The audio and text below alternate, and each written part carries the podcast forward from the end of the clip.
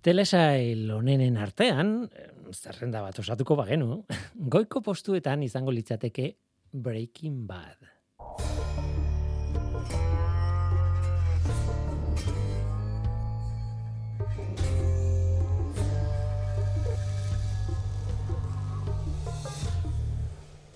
Tira ezaguna, ez da, sintonia.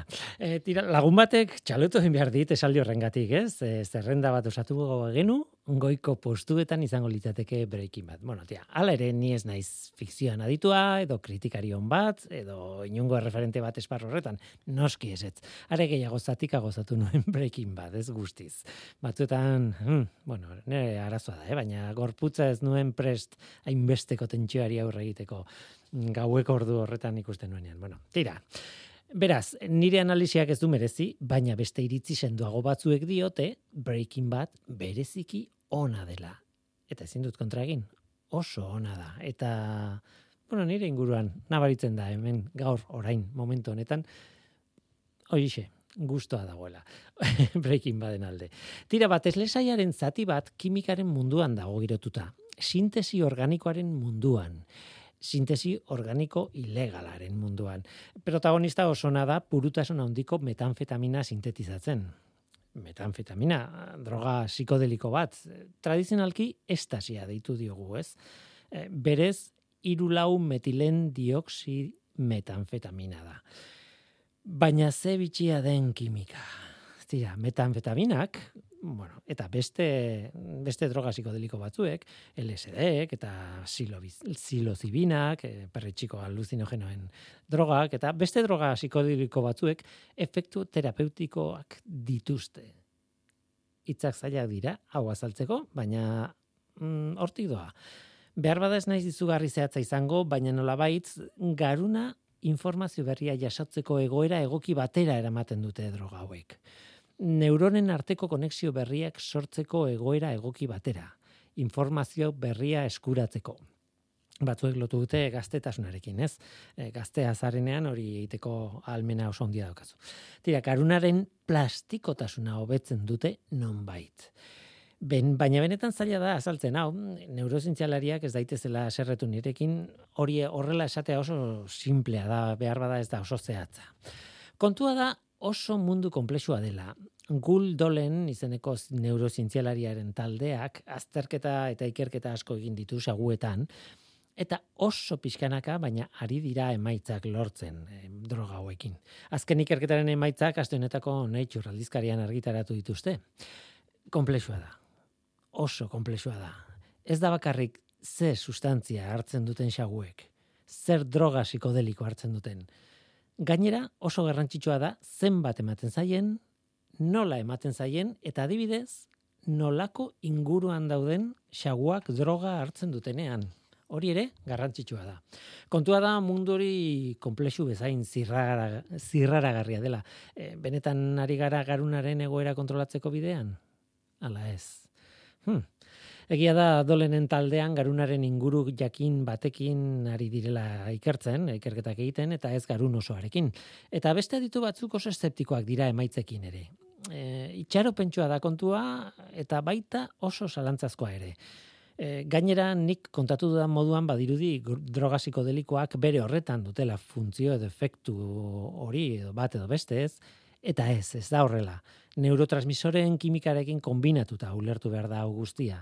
Hormonen kimikarekin ere kombinatuta eta abar eta abar. Sustantzia pila daude implikatuta prozesu bakoitzean eta argi dago droga psikodelikoek gainera ematen dizkiguten komatxon artean bidaiek ezin dutela terapia moduan jokatu.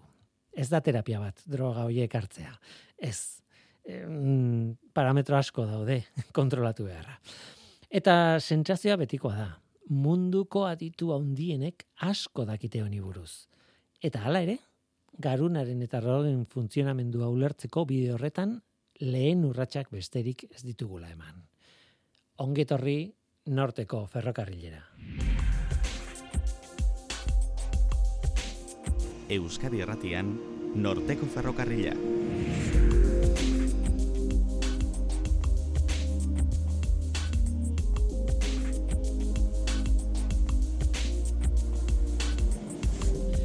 Kaixo denoi zer moduz, ni Guillermo Roa naiz eta entzuten ari zareten hau Euskadi Irratia. Agatha Christie dator gaur gurera agurra egin behar diogu demoraldi honetan. Haren liburutako pozoinen artean, gaur iritsiko gara, iritsil nahi genuen sustantzia batera, ikusiko duzue. Agatha Christieren gatik ez balitz, ez nuke esango gaurko sustantzia hori, pozoi bat izan zitekenik baina bada edo izan daiteke. Gaurko pozoia fosforoa da. Gaurko pozoia fosforoa da, aipatu dugun, aipatuko dugun eleberria el testigo mudo, eta noski, hau guztia ordenatuko digun kimikaria eta divulgatzailea eta norteko ferrokarrileko laguna, mentxua aiertza da. Fosforoak fosforeszentzia dauka. eta beraz, iluntasunean dizdira egin dezake. Aizue, pozoi bat dizdira egiten duena iluntasunean. Zuek nola erabiliko zenukete fikziozko historio bat egiteko? Hmm, galdera interesgarria.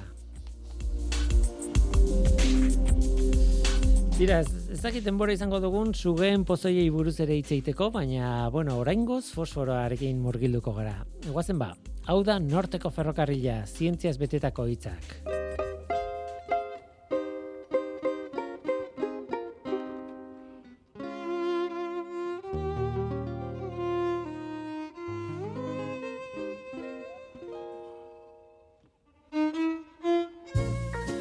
Dam Witness, lekuko isila edo el testigo mudo, mila bederatziun da hogeita mazazpian argitaratu zuen e, Agatha Christik. Bigarren mundu gerra baino lehen. Transistorea existitu baino lehen. Eta hala ere, zientzia divulgazio ederra egin zuen eleberri baten barruan, entretenitua, ederra eta dena. Eta galdera da, Agatha Christie izan nahi dut haundia naizenean. ez naiz horri erantzuteko gauza momentu honetan, baina benetan. Eskarmentu ederra izango litzateke emakume horren buruan barruan izatea egun gutxi batzuetan ez bada ere.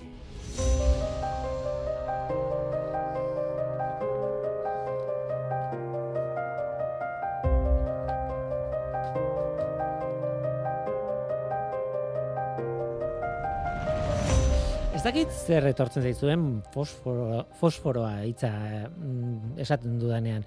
E, fosforoa noski elementu kimiko bat, bai, baina segurasko ez dakit e, lotzen duzuen askoz gehiago arrainarekin, ez? E, amak zeukan taula periodiko domestiko horretan zan fosfora eta arrainak ez. Edo bestela pospoloekin, edo bestela mm, biologoak balin oso lotuta dago bizitzarekin, biziarekin, barkatu, eta eta bar eta bar eta bar. Fosforeszentzia fosforotik dator. Eta bueno gauza asko daude pentsatzeko fosforo hitza esaten dugunean. Orain pentsatu alduzu inoiz pozoi bat ere izan daitekela? Mentxoa jertza otxotorena. Kaixo ongitorri. Kaixo Guillermo. Eh, Agata Kristi, kaixo ongitorri, hello, welcome. Tira, eh, fosforoa, fosforo bat zuk pentsatzen zenuen benetan e, droga bat, bat droga bat e, ez droga, ez pozoi bat izan zitekela?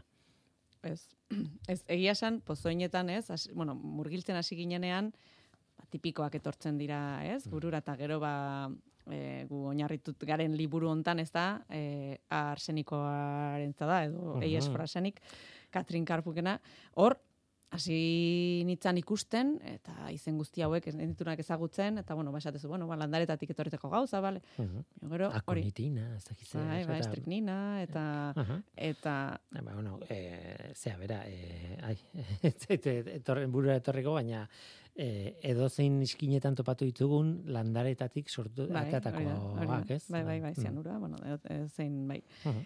Eta gero hori, ba, batean fosforoa agertzen da hor, Eta, bueno, ba, nik uste adostu genuela fosforoa zitzegin behar genuela Katrin entzun genuenean, ez da? E, itzaldi bat entzun genion, eta eta ja, horta zitzegin zuen, e, zuenean, esan genuen bai. Honi buruz e, programa batean itzegin behar dugu, noski. Eta... Bai, bai, gainerezke ez da bakarrik e, bitxia dela mm, droga bezala hartuta, baizik eta e, egiten dituen dituen efektuak, dituen duen e, eszena eh, sortzen dituen eszenak eta eh, mundiala da, ez?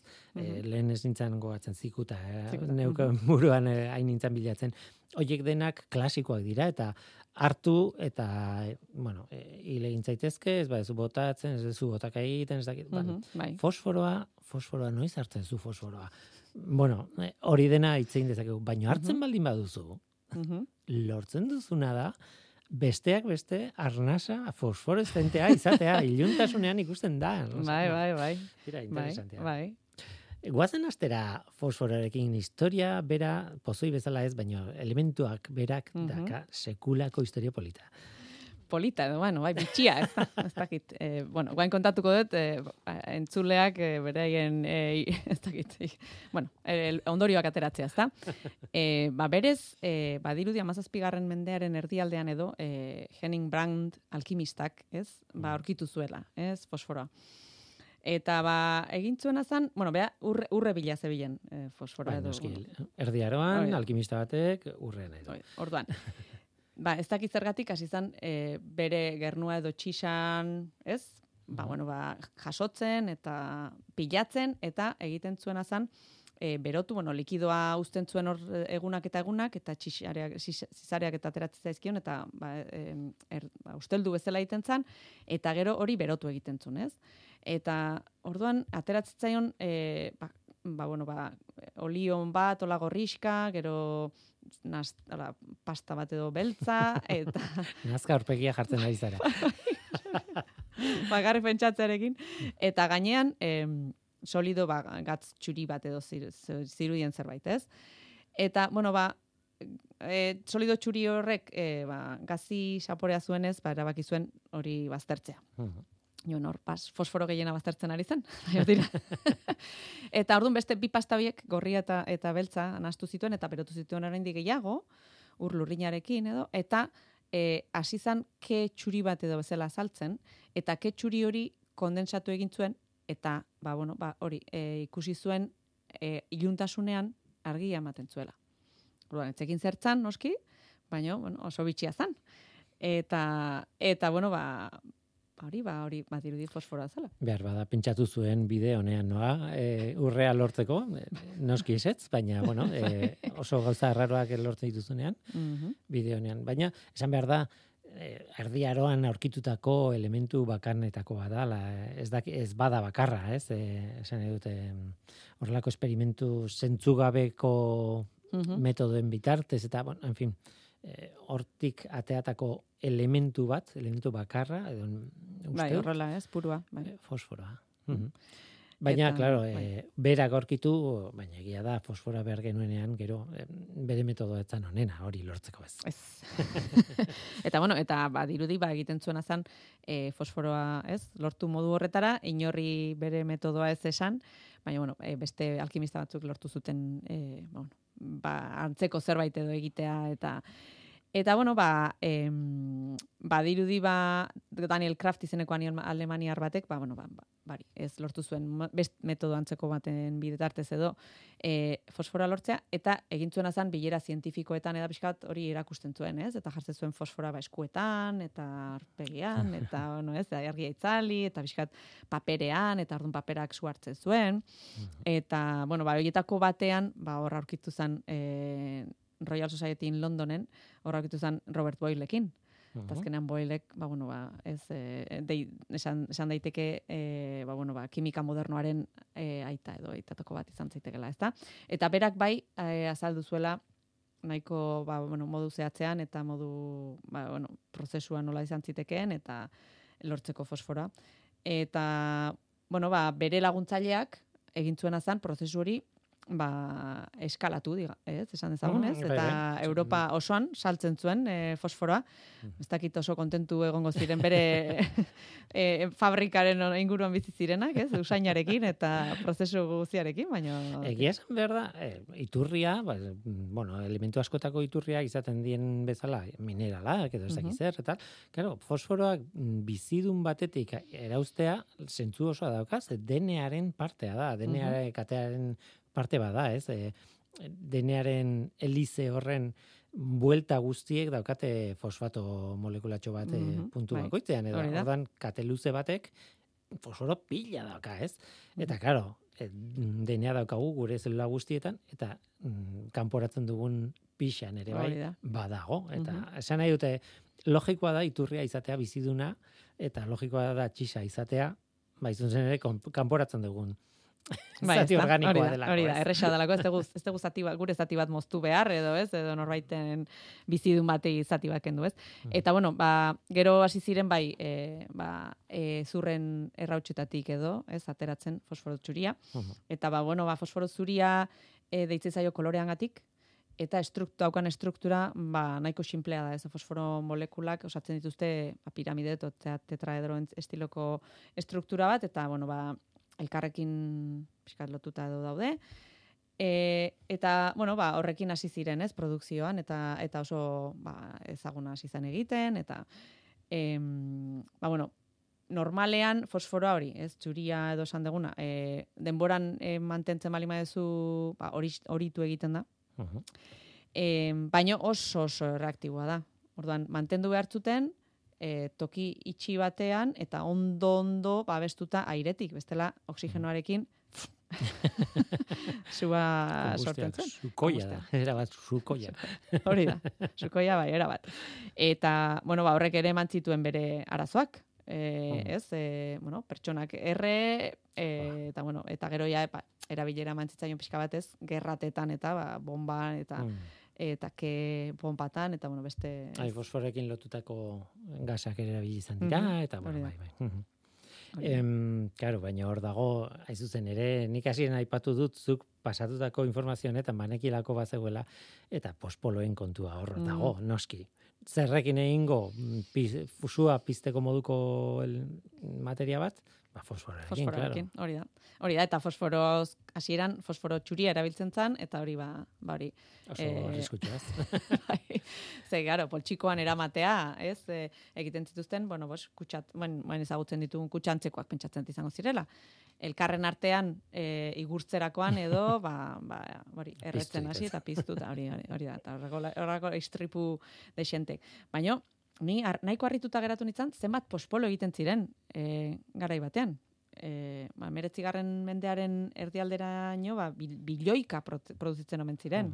Noski egia da e, argia, ez, e, lortzeko modu Claro. modua erresa zan eta eta bueno, ba, ba, edo zen kandela, edo, ez, elektrizitatea zegoenean, ba horrela horrela egiten zutela. Baina noski, ba arriskua Mhm. ja gero eta handiagoa ikusi zuten, Egia da, zua egiteko metodoen historia pa- pasada bada. Esan nahi dute hitz egin izan dugu, e, bueno, e, zu harriari buruz, eta hor, Mhm. elkarri joka e, txinpartak etatzen ditu hori, eta horrek funtzionatu du, eta aplikazio, milak aplikazio izan ditu historian zehar, baina, claro, horren aurrean fosforo pusketa bat izatea da, asko zerrexago lortzea e, zua egiteko modu bat, ez? Mhm. Horren truke, asko zarriskutsuagoa ere, bai. Bai, noski, eta, bai, bai. baina, bueno. Emeretzi garren mendean bilioika fosforo hor da. Bai. Buah. Bai, bai, bai. Eta, bueno, ba, e, badirudi aurkitu zutela modo, modu, ba, e, segurugoa bat edo, ez? Hobe erresagoa behintzat, e, bueno, hauek, istripuek hauek ekiditeko. Eta hori izan zen, ba, pos- fosforo gorriarekin, ez? Ba, gu pospoloa etortzen zaigunean burura, ba, ikusten duguna da, ez? E, gorri, zati gorri hori, Mhm. edana piztutzen dana, bueno, ba. Fosforo gorri hori, em, bas, e, hori, ba, ez da hain, hain sukoia, eta orduan, ba, bueno, ba, zergatik struktura pixka bat aldatzen da, kateak bezala osatzen ditu, ez? Fosforo txuria, ba, hori, molekulaneko txiki, oso txikia eta eta oxigenoarekin bere, ere, bere, berehala erreakzionatzen du, hau pixka bat luzeago handiagoa denez, ba, ez, du hain, ez, da, ez daukain reaktibidade handia, eta, bueno, ba, ba segurugoa da. Eta orduan basi ziren, ba hori, ba orain or- bai orain ezagutzen ditugun kaxa antzekoak egiten, ez? Mhm. Eh, ba alde batean daukatena eh Bai, Zati, o sea, igurtzeko zati hori eta Mhm. bueno, ba, ba eh egur zati batean eh iskin iskinean, ba bueno, eh, fosforo gorria hor, hor jartzen da. Eta hori, ba, claro, fosforo hauek, fosforoa lortzeko prozesua pixkat e, ba, komplikatukoa da. Esan nahi dut, e, egin barrezuna da fosforo txuria hartu eta oxigeno hori gabe e, berotu eta orduan lortzen duzu fosforo gorria. Orduan, garestiagoa zenez, pixka gehiago kostatu zen, e, ba, bueno, ez, barnerat sartzea edo, ez, merkaturatzea. Baina, bueno, mila bederatzerun da garren urtean, ja, galara zituten e, fosforo txuria erabiltzea, Mhm. e, pospoloentzako, orduan ja, hasi ziren e, pos, e, pospolo berriekin. Mhm. Eta hor, sartu zen, sortu zen e, arazoa izan zen fabrikazioan. Ez, e, azkenean fabrikazioan bai e, fosforo txuria erabiltzen dela, fosforo txuria, txuria oso toksikoa da, oraindik ez dugu komentatu, baina bueno, hain erreaktiboa denez hori gorputzean sartzen bali dugu, ba, e, gauza honik ez. Orduan, e, ba, fabrikazio prozesuan edo ba, langile, langileak arazo handiak izatzen zituzten, osasun arazo handiak. Irakurriet nola egiten zituzten pospoloak eta eta buf, e, imaginatzeak bakarrik, bueno, ba, badirudi ziala, e, ontzi handi batzuek eta bertan e, nasten zuten kola, kolorantea, sufrea eta fosforo zuri, zu- zuria. Eta hori ze dena berotan, e, urlurrinak berotzen zuen. Orduan, e, naste hori horrela mantentzen zuten uretan edo, bueno, fosforoa ez da uretan nas, na, nasten ondo, orduan, bueno, ba, berotan hobeto, eta egiten zuten azan, e, estruktura batzuetan, e, ba, egur zatitxo desente jarri, denak eus- eusteko, Mhm. eta e, bi aldetatik, hau da, ba, pospolo baten e, doblea izan daiteken tamainan e, gurzatiak, eta jartzen zituzten helduta modu batean un sartu zitzazketen e, ontzi honetan, ez? Bakarrik punta alde batea eta bestea.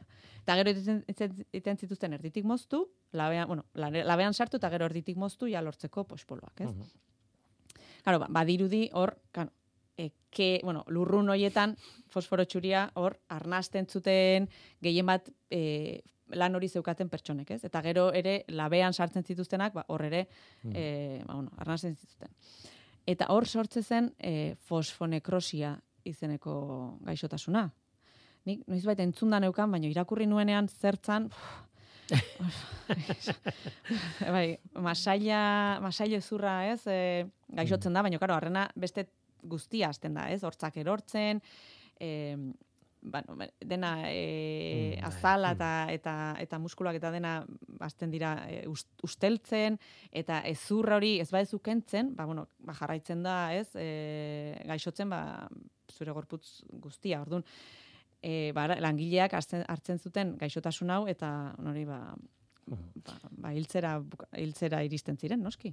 Ez ditut esan orain arte, baina beldurra ematen diazu, oraingoan seguro. Bai, ez da. Eta ban, ikusi, e, ikusten da, nola, pospoloen e, industriatik pixkanaka pixkanaka joan gara toksikotasunaren aldera Bai, eta bai. e, Agatha Christiearen Agatha Christieren e, bueno, es, e, ere mura e, urbiltzen nola Urbiltzen, bai, urbiltzen. Eta, baina, klaro, Agatha Christie ez da izaten oso gorea eh, alde horretatik, Mm, ez. ez? Eh, Esan nahi dute, ez ditu horrelako mm, gauzak deskribatzen, ez ditu erabiltzen. E, eta noski, e, behar bada, e, bueno, e, pospoloen fabrika batean lan egiten duen norbaiten biziak ez dio, bizitzak ez dio balio, nola bait, eleberri, bere estiloko eleberri bat egiteko. Baina toksikotasuna jo hor, hor dago, eta ordun hor dago galdera handia. Nola demontre hiltzen du fosforoak? Ba, leno pixka bat komentatu dudan moduan, en, oso erreaktiboa denez, Mhm. ba, bueno, ba, e, sartzen dugunean, barneratzen dugunean e, gorputzean, baina erre, erredurak sortzen ditu em, azaletik eta ba hori iz, barneratzen da, baina hori erredurak sortzen ditu e, oso, oso mingarria. E, e, orduan, errexena, ez, pozoi bezala erabiltzeko, e, ba, bueno, ingeritzea edo, ez jatea edo edatea izango litzateke, ezta? Kantitatea handia balima da, ba, bueno, ba, sortzen dizkizu, ba, bueno, ba, bota gurea vomitok, e, odola, ez, botatzen Mm. duzu, ultzerak sortzen ditu, erre, erretzeko prozesu horretan. Eta gero badirudi, ba, e, hobekuntza bat izaten dezula, ez, prozesu hortan, e, fosforoak benetan odolera iritsi arte, ez? Behin e, ja odolera iristen danean, ba hor ja gibelera dijoa eta hor ja hasten da bere ba hil- hiltzaile, ez, prozesu benetazkoa, ez? E, gibelak egiten duena da saiatu e, toksikoa den e, konposatu hori kanporatzen e, erreakzio batzuen bitartez eta orduan lortzen duena da ba bera e, Kaltetzea. kaltetzea, no? hori da, eta Mhm. ondun sortzen dituen e, sintomak dira ba ikterizia baten antzekoak, ez da, ba Mhm. hori e, azalaren hori, Ah, hori eta- da, hori da, hori da, eta da, begiak azala, eta Bai, ba, uh, bai, bai. bai, eta eta gibela geratzen da ba hori, ez oso oso za, e, ba, ezin duela bere lana egin eta orduan ja horren ondorioz beste organo guztiak dijoaz e, itzaltzen Bai. Eta hori ba, fosforoa ez dela oso azkarra, ez? E, e, kantitate handian esan badegu, ba, bueno, ba, gian azkarrago, baina iritsi Mm. behar duena da gibelera. Orduan, prozesu hortan, ez, ez da beste, beste pozoin batzuek bezala ikusi ditugunak e, nahiko azkar egiten duta baizik eta hiru edo lau egun behar ditu e, bueno, pertsona bat hiltzeko. Eta dos, bai. pasatzen ari zara, kontatzen duzunean no- nola eragiten duen eta gorputzean zer egiten duen. Ez dakit, zure Bai. aurpegian ikusten da gaizki pasatzen duzula, eh? Bai, e, sintoma hauekin egia esan, beste sintomak, bueno, ez? Baina batzuek, batzuek, batzuek graziosoak ere izan datezke, ez barragarriak, baina hau, Ja, hau ez, hau ez. Nola nahi ere, eh, Agatha Christie dugu beti testu inguruan eta atzean, eh, eta gaurkoan dam witness edo el testigo mudo edo, Mhm. bueno, de lekuko isila, ez dakit, eh, euskaraz dut aurkitu, horrengoan ere, Mhm. eta, eta gaztelaniaz irakurri dut, el testigo mudo, horretan jokatzen du hain zuzen ere, antzekotasunarekin. Ez dut asko kontatuko, baina justo kontatu duzuna, ez? E, gibelean Mhm. eragiten du fosforoak, eta Bai. orduan berez gibela on, osondo ez daukan pertsona bati eman ezkero fosforoa, ematen du ez diozula ezer berezirik eman, baizik eta gibelaren problemaren gatik, Mhm. berez zeukanaren gatik. Hor- Hori da. Agian sortu daiteken, bueno, kasuen liburuan pixkat, pixka bat komentatzeko, hori, Mhm. bari, e, gertatu daitekena da, ba, bapatean pixkat izatea, ez? Ba, pertsona batek, e, balima dauzka e, arazoa gibelarekin, ba, bai fosforoa hartzen balima du, edo norbaitek ematen balima dio, ba, pixka bat okerrera egiten du nahiko azkar, ez? Eta gero ba egoten da ba hiru lau egun hiltzen den arte. Baino sintomak ez dira e, oso desberdinak, ez? Mm. Gaixotasun batek e, e, ba, gibeleko gaixotasun batek sortu ditzazkenak e, konparatuta orduan ba bueno, hori hori baliatzen baliatzen da liburu. Hori baliatzen da, baliatzen du, baina e, ez da hori bakarrik, e, lehen hasieran esan dut, ez, e, fosforeszentzia hor dagoela, iluntasunean distira egiten du arnasak, e, kanporatzen zuen aireak, eta beraz Agatha Christie egiten duena da, eta honeaino kontatuko dut bakarrik, baina espiritismo sesio batzuetan oinarritzen da honetarako, ez? Bai, Espiritismoa, bueno, bakizu, eh? E, batekin egon, eta bapatean, ba, gaixoak e, botatze du gauza bat e, diziria egiten duen iluntasunean.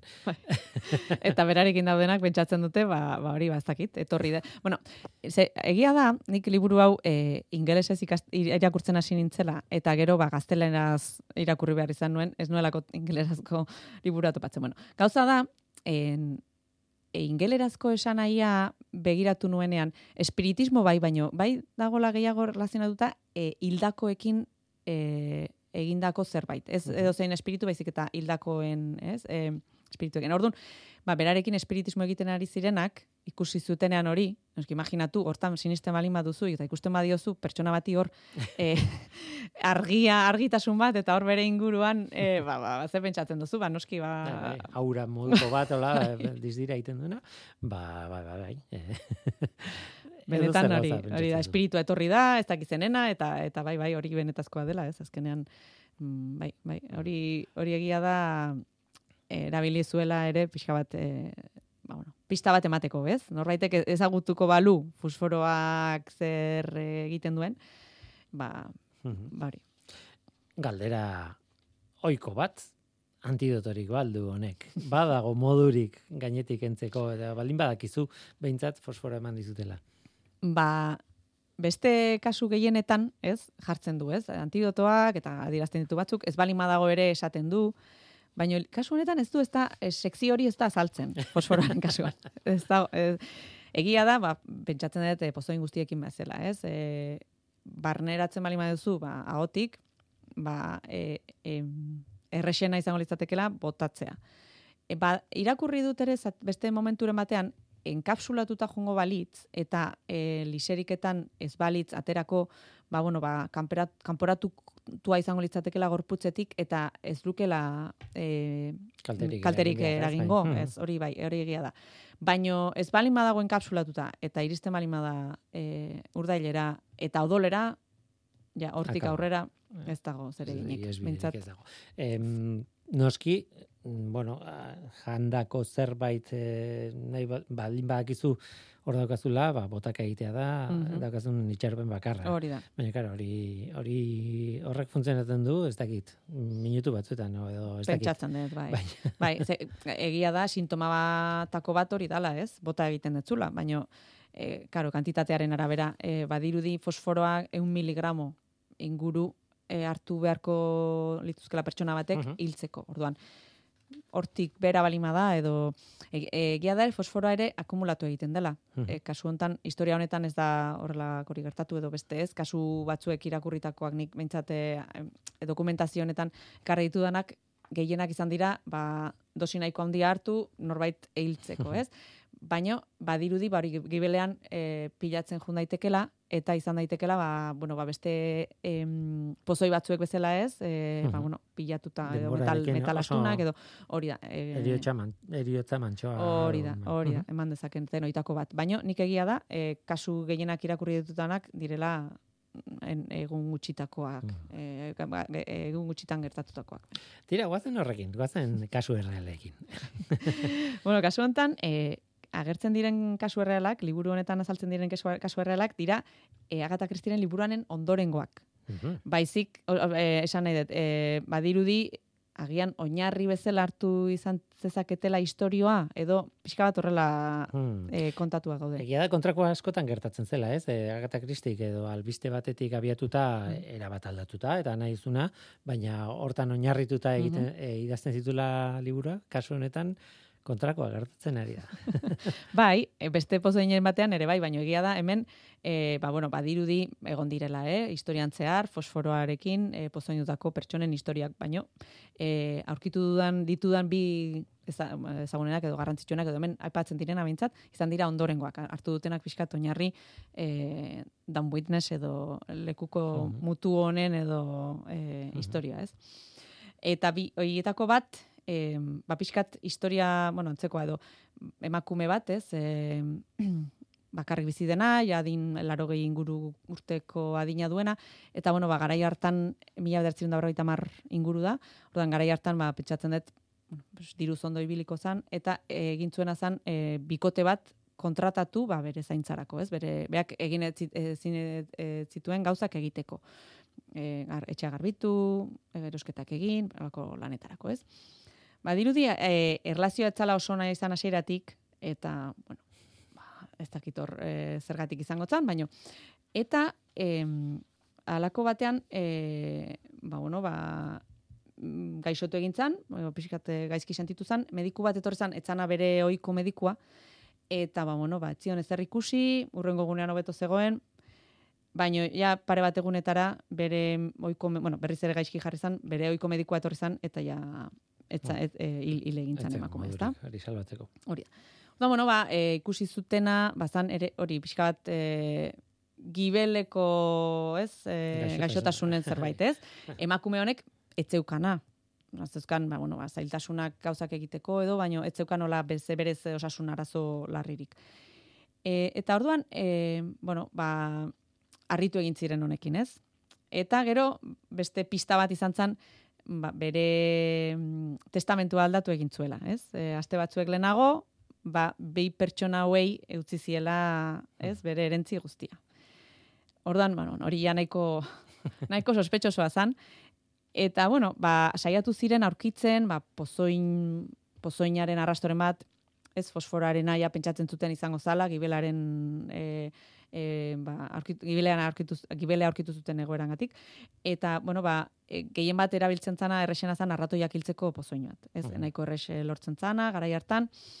Baina ez zuten aurkitu ezer, ez emakume honen etxean, ez, ez bikote horren etxean, edo bere, bere, beraien gauzen artean, ez?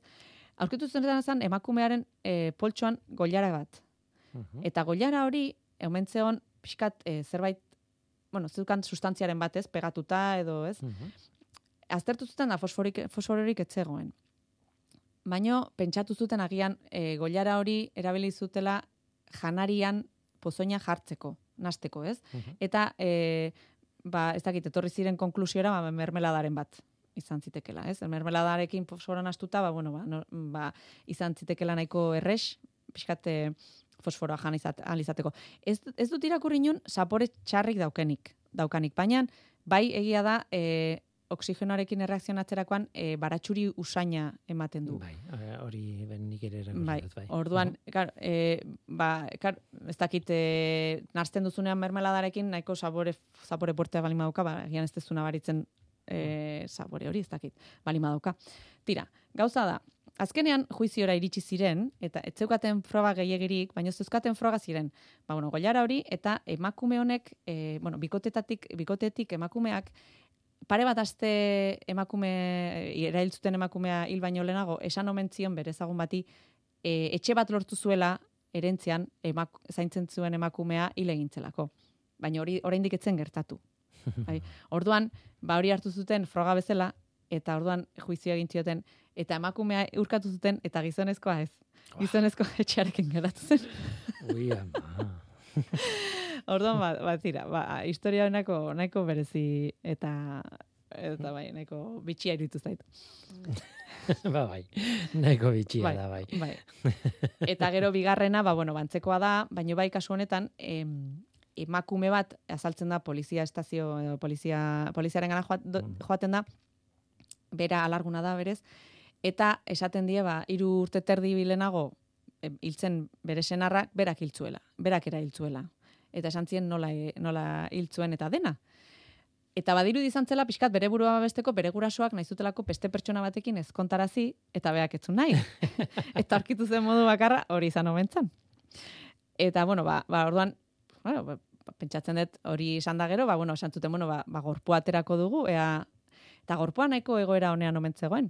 Atera zuten, eta gero, egin ziotena zan, fosfora ikusteko bazegoen edo ez, em, ba, ba, bazegoen e, Mr. Leach metodola edo zala e, Alemaniar zientzialari batek garatu zuela metodo bat e, fosforoa lortzeko ba, ba, izaki bizidunen organotatik edo ez, edo, edo zein e, ba, bueno, e, laginetik ez. Orduan, egiten zuna zen lagina jarri e, ur lurrinetan, eta lurrinarekin ba, fosforoa arrastratu egiten zen edo, kondensatu, eta gero ba, bueno, argia itzaltzerakoan ikusten bali mazan, e, e, Bai, distira. hori dagoela, distira, ez? Bai, bai, bai. orduan ba Mhm. fosfora zegoen, ez? Eta bueno, ba, ba horrekin aurkitu zuten e, bere gorputzeko organo gehienetan fosforoa zegoela eta orduan ba bueno, ba emakumea ba ez dakit, e, Bai, urte bai, egia pasata gero, ba hori da egia esan zuen eta bueno, ez dakit lortu zuen, ba bere ez ezkontzea hori esan zuelako, baina gartzelera edo hil, pentsatzen dut orduan ere egon em, baz, e, urkatu egingo zizutela edo ez dakit. Egia esan, e, guk e, Agatha Christieren eleberri honetan, e, Dan Witness honetan, e, aipatu egiten da, Poirot etengabe, Poiroten novela bada, bide batez, ez dut esan, e, Poirotek etengabe aipatzen du e, gorputza ateatzeko eta Mm. exhumatzeko e, aukera hori eta ea zein jartzen den e, urduri zeinez, ez dut kontatuko azkenean ateratzen duten, ez duten ateratzen, baina Agatha Christik momentu batean esaten, esan egiten du, kasu batzuetan baietz, e, fosforoz e, pozoitutako gorputz bat baietz detektatu daitekela gerora, baina beste kasu, kasu batzuetan esetz.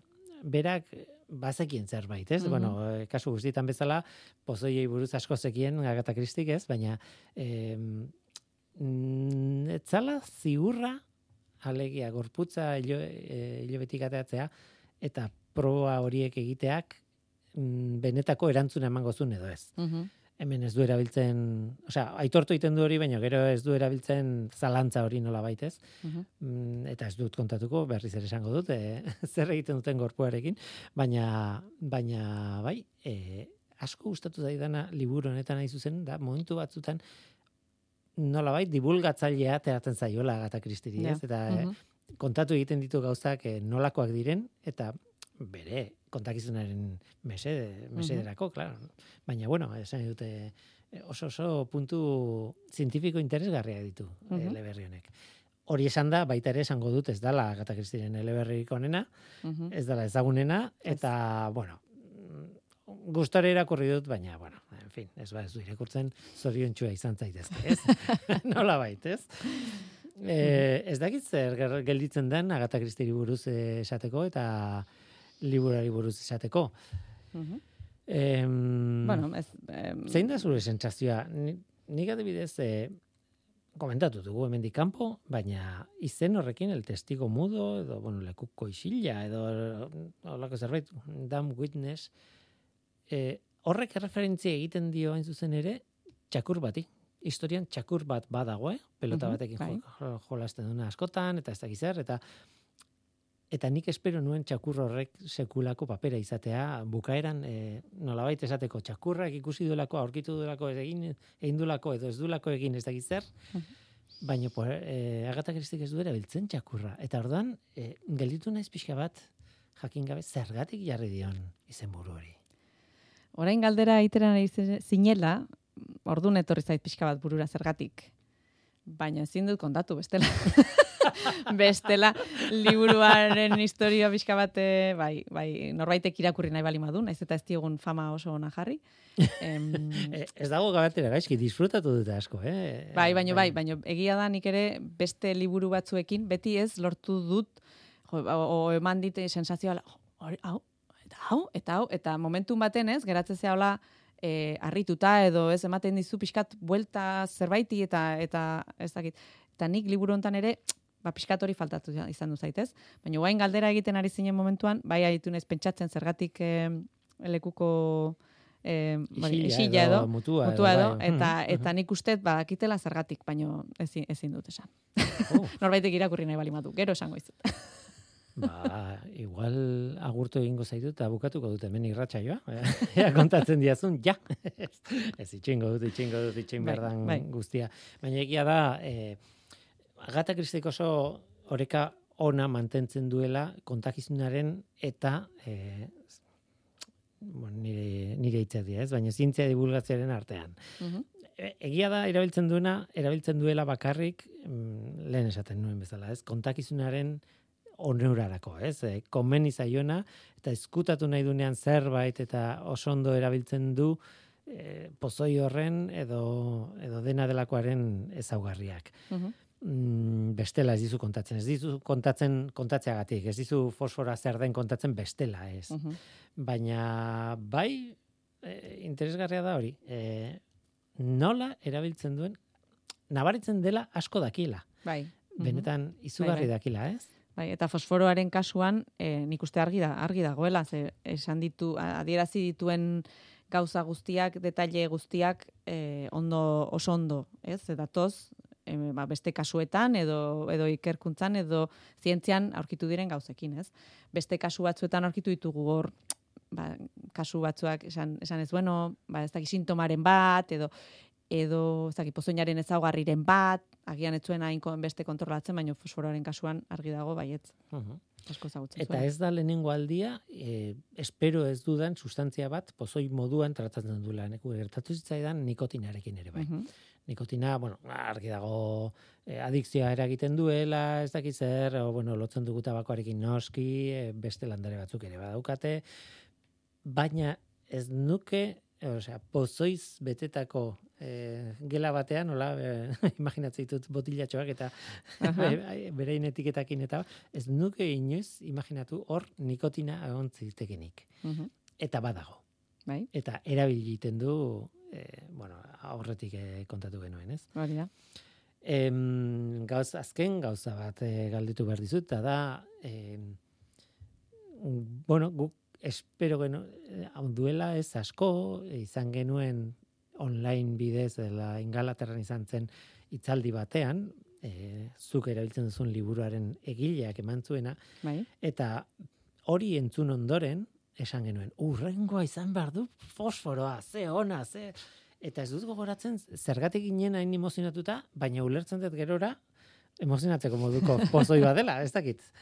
bai, bai, nik uste bera oso divulgatzaile ona da, ez, Catherine Har- Har- Harcourt, eta kontatzen duen moduan, eta ez, e, bilera hortan edo nola azaltzen zituen gauzak, e, nik uste, bueno, bi hoi ez, nahiko Hmm. liluratuta utzi gintuela, edo esan genuen, "Bo, hau, hau, hau bai kontatu behar degula, ez? Eta, bueno, pues, e, beste batzuekin bezala, bueno, ba bai, baino agian ja ezagunagoak zirelako, edo, bueno, ja, edo kontatuta genitulako, ja, zen genituen berriz kontatu, ez? Baina, baina, tira. Tira, fosforoa iritsi nahi genuen eta iritsi gara. Eta hemen gaude liburu eta dena, bere, ez dakit entzuten dan, baina liburua bera, fizikoki, liburua, paperezko liburua dakate eskuartean, eh, el testigo modu, ez daukat, em, irakurri dut, gozatu dut, eta galdera da, hemendik aurrera zer, orain bukatze zaigu denboraldia, mentxu, eta, eta irailan bueltatuko gara, Eta hasieran pentsatzen nuen, bueno, bukatu dira pozoiak, e, ja kontatu ditugu kontatu beharreko guztiak, e, eta esan zenidan, ez? Ez, ez. Nik egia esan, oraindik pentsatzen nuen asko geratzen zirela. Ez dira inbeste geratzen, baina nik uste baten bat ere badago nahiko e, sorpre, bai, bai, nire harrituta ikusi nuenean lista horretan. Ai, hau ere pozoin bada. Bueno, orduan, bueno, nik uste beste denboraldi baterako badaukagula. Eta gero ikusiko dugu. Gainera, sorpresa politak daude, zuk eh, topatu zenitun, eh, bueno, ez dut kontatuko, ez dut kontatuko, baino, pozoi batzuk bere horretan oso interesgarriak, Mhm. eta, bueno, datorren denboraldian bueltatu, eta ikusiko. Hori da, hori da. Zer, eskaintzen duen Agatha Christien pozoien kontu hau. Mentxo aiertza, otxotorena, eskerrik asko, izugarria izan da beste demoraldi batez, eta zurekin eta Agatha Christierekin pasatzea, beldurra ematen diazu. Ez dut kendu gainetik zea hori, baina gutxienez gaur ikuste zitzaizun. Bueno, humanidade pixka bat, ez Bai, zua, ez? eh? bai, bai. Hori baino gehiago. Fosforoak bai. eragindako gaixotasunak deskribatzean, humanidade pixka bat ikusi dut, zuregan. ez, serio, mentxu, e, uda oso oso ona pasa, Mhm, berdin. eskerrik asko e, gurekin izateagatik e, denboraldi honetan, eta hirugarren zatia datorren urtean. Nahi duzun arte. Mila esker zuri.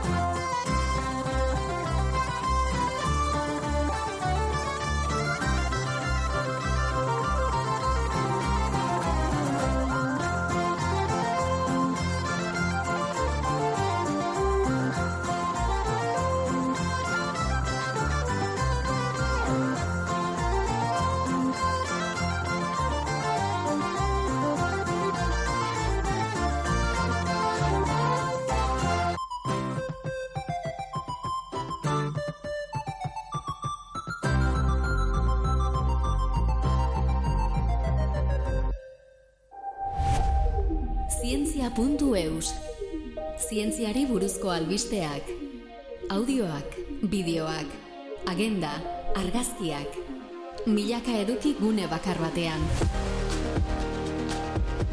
Elujarren zientzia ataria zure eskura. Entzun, irakurri, ikusi eta ikasi. Ikasi besteak beste, pozoiak nola erabili, ikasi ez erabiltzen pozoiak, mesedez. Tira, hala ere, joku asko ematen du honek, ez? Pozoien saioak beti dira oso interesgarriak, oso intentsoak badakit, baina baita ere jendeari gustatzaizkio. Tira, pozoien saio hau beraz bukatu behar dugu eta horretarako gordo dut pozoiei buruzko beste zerbait. Pozoien mundua ez da gizakiona bakarrik. Hain zuzen ere, sugei buruz ere hitz egingo dugu. Sugei buruz eta Napoleonen hilobari buruz.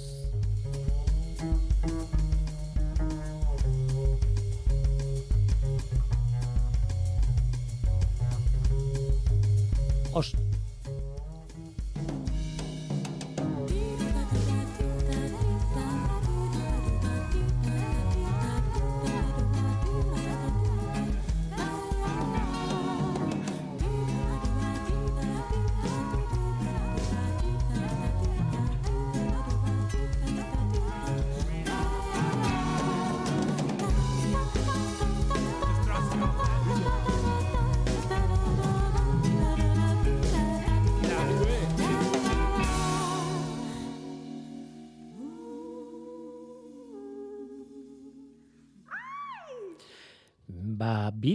eman behar ditut, e, bueno, titular moduko batzuk eman behar ditut, baina azteko bidatu eman behar ditut. Munduan, gutxi gora, bera, irumila zuge espezie dago eta horietatik euneko amarra da pozoitxua. Datu hauek, bi modutara eman daitezke. Euneko amarra pozoitxua da, wow, pila badira. Edo kontrakoa ez, irumila zuge espezie, eta horietatik euneko amagarra bakarrik da pozoitxua. Euskal Herrian adibidez zuge gorria dago e, pozoitxua dena eta pare bat espezie uste dut dago el daudela, ez nago buruzari naiz ez nago erabat baina oso gutxi. Gainerako guztiak ez dira pozoitxuak. Beraz, e, bueno, zuge gorriak ez dira zailak aurkitzen, baina e, esan behar da. Estadistikoki, espezie ezberdinak topatu ezkero, gehienak izango dira pozoitxuak ez direnak, ez? Tira, hau esan da aurrera noa, zuge pozoitxo buruz itzein behar dudalako. E, pozoi hori zer da? Ba, pozoi hori batez ere txistua da. Zugeren txistua da. Baina txistua eraldatuta. Nola baite, ugaztun gehienek dugun e, txistua antzekoa izan daiteke, baina adibidez, zuge pozoitxuetan mm, kimikoki eraldatua dago. Eta e, hain zuzen ere, kimika horretan euneko larogeita marra, ez beti, baina euneko larogeita marra, osagaien larogeita marrak proteinak izaten dira, eta proteina horietako asko toksikoak dira. Eta horretaz hitz egin behar dugu labur-labur. E, baina hori, baino lehen, e, aipatu du Napoleon, ez? Ba, datu horretaz, jabetu zen, hain zuzen ere, mila sortzirun, da berrogeita iruan, Charles Lucien Bonaparte, Napoleonen iloba, Napoleonen anaiaren semea. Tira, kimikoki nolakoa da, nolakoa da pozoi bat, ez, e, suge baten pozoia. Ba, egia esan, sustantzia bat izan beharrean, e, agatak ez diren eleberritan bezala, aldiz, molekula jakin bat izan beharrean proteina askoren astea da, eta mm, horregatik kimikoki baino biokimikoki aztertu behar da. E, ez txistua da, ez da nirea ez durea bezala, baizik eta eraldotutako txistua, eta horretan proteina pila bat ditu efektu jakin batzuk eragiteko biktimaren gorputzean. Esan dakoa, esan dakoa horretaz lehen aldiz eh, Napoleonen liloba konturatu zen, Charles Lucien Jules Logant Bonaparte. Ez da gitu ondo hauzkatu dudan, baina Charles Lucien Bonaparte deitzen zaio. E, bere osaba noski militar estratega, konkistatzaile, emperadore denetik izan zen, ez? Ba, horren senidea izan arren, eta gainera Charles Lucienek berak, bueno, politikan sartu arren, bera naturalista zen eta ornitologoa zen. Biologia azken batean. Taxonomialaria, ospea hondikoa, ba, berak aurkitu zuen, emeretzi garren mendearen erdialdean, benetan, e, bueno, e, txistua zela proteina toksikoz betetako pozoia, nola bait. Bueno, e, zugeen pozoi guztietan ez da berdina, baina bueno, egoten dira neurotoksinak, e, edroidolasa batzuk batzuetan digestioan eragiten dutenak, beste batzuetan odol sisteman eragiten duten sustantziak, eta bar, ordo asko behar izan, behar genituzke, ba, zugeen pozoiari buruz hitz egiteko xehetasun guztiak emanda. Baina azkenean gogo eta bat utzi nahi dut hemen, eta honekin bukatzen dut. Zugeen pozoia zer da? Arma bat, erasorako edo defentsarako arma kimiko bat, ala gerora digestio lanak erraztuko dizkioten proteina batzuk. Tira, segurasko erantzuna da baiezkoa bietan, ez? Nastuta dago eta denetik egongo da. Baina azkenean, zugeen pozoia erabili izan balu Christ, agata kristik bere eleberritan, eleberriak oso ezberdinak izango lirateke.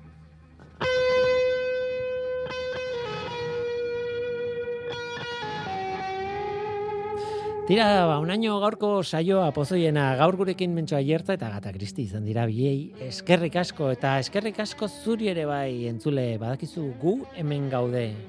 Norteko, abildua, eitb.eus Gaur teknikaria Xanti Gurrutxaga izan dugu eta mikroren aurrean nik Guillermo Roa, Eluia Zientzia talderen izenean. Datorren astean gehiago, orduratu ondo izan. Agur! going on.